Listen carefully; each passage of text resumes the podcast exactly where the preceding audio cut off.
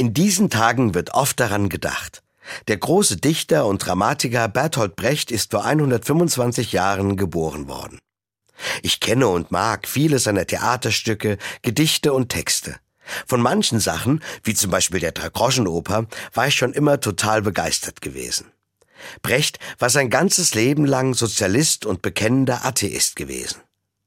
Umso überraschter war ich, als ich dieses Zitat von ihm gehört habe. Er ist einmal gefragt worden, was seine Lieblingslektüre sei. Darauf hat er geantwortet, Sie werden lachen, die Bibel. Ein Mensch, der nicht an Gott glaubt, findet die Bibel gut? So etwas höre ich nicht alle Tage. Aber ich kann Brecht voll und ganz verstehen. Ich liebe die Bibel auch. Es gibt kaum ein Buch auf der Welt, das öfters abgeschrieben, gedruckt und gelesen worden ist. Die Bibel oder zumindest Teile von ihr sind die Wurzel des Christentums, des Judentums und des Islams. Vieles, was für mich heute selbstverständlich ist, hat seine Grundlage in der Bibel. So etwa, jeder Mensch hat die gleiche Würde und ist gleich geschaffen. So steht es im Buch Genesis. Oder die Sorge um die Armen und Benachteiligten.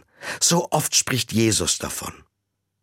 Ganz zu schweigen von der Kunst und der Kultur der letzten 2000 Jahre, die es ohne die Bibel so nicht gäbe.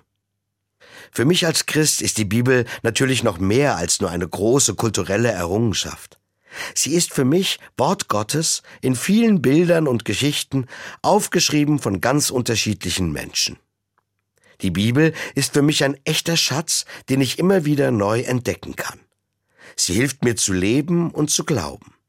Ich verdanke ihr großartige Einsichten und Erkenntnisse.